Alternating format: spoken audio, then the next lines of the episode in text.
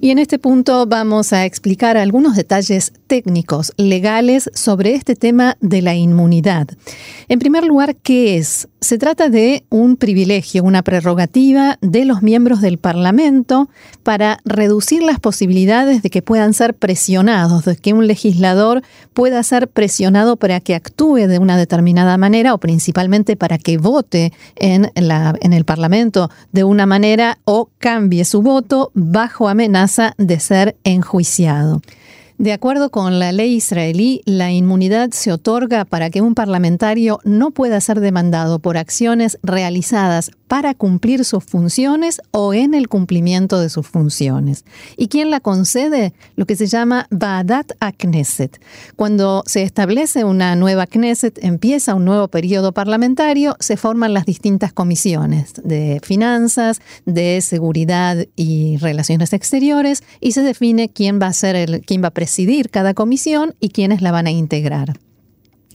Una de estas comisiones es la Comisión de la Knesset, así se llama, Baadat a Knesset, y es la responsable de recibir y tratar el pedido de inmunidad de cualquier legislador que lo presente. Si la comisión aprueba el pedido de inmunidad, entonces este debe ser también aprobado posteriormente por el Pleno de la Knesset.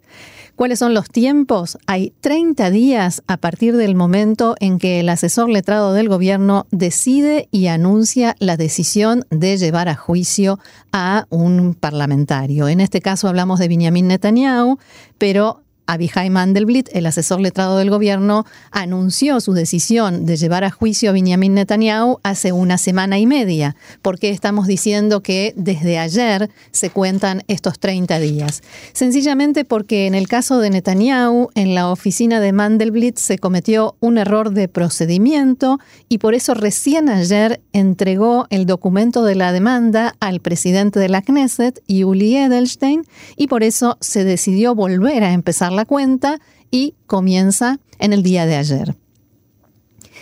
¿Qué argumentos puede presentar quien pide la inmunidad, quien pide no ser juzgado? En primer lugar, que el delito fue cometido para cumplir con sus funciones en el cargo o que la demanda fue presentada con mala intención, o sea, que no busca justicia, sino entorpecer el ejercicio del cargo y que atentará contra la representación que eligieron los votantes. Netanyahu y sus allegados alegan que hay una persecución personal, una conspiración y un golpe de Estado hecho a través de la policía y los organismos de la justicia para sacarlo del cargo y que a él se le investiga todo, cosas que a nadie más se le cuestionarían.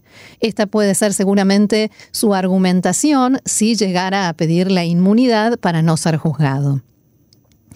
En la situación actual, con un gobierno de transición y a unos días de lo que ya parece la inevitable llamada a nuevas elecciones, ¿se puede definir el tema de la inmunidad?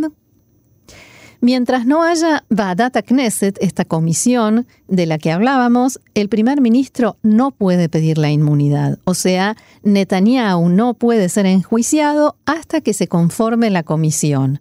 Pero ayer el asesor legal de la Knesset publicó que la Knesset actual puede conformar la comisión y que ésta defina el tema de la inmunidad en caso de que Netanyahu lo solicite.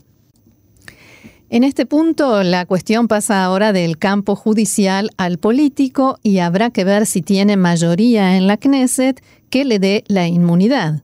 Según la formación actual de la Knesset, Netanyahu no tendría esa mayoría y la comisión en realidad lo que haría sería quitarle la inmunidad.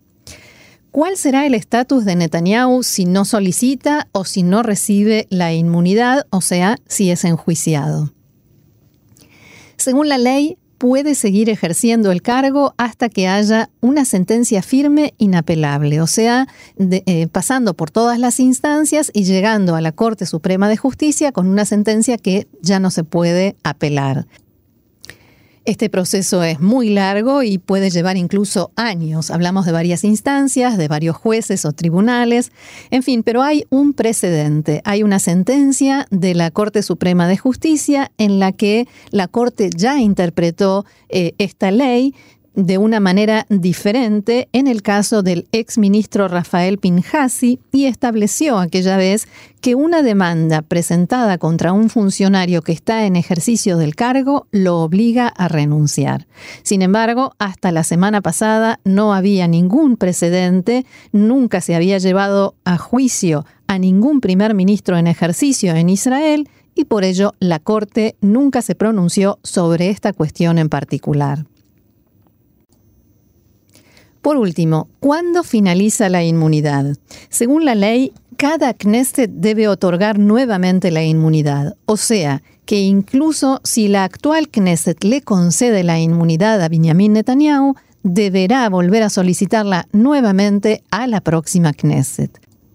Por otra parte, siempre según la ley, si el primer ministro solicita la inmunidad a la Knesset y ésta rechaza su pedido, no tiene posibilidad de volver a solicitarla ante la siguiente Knesset.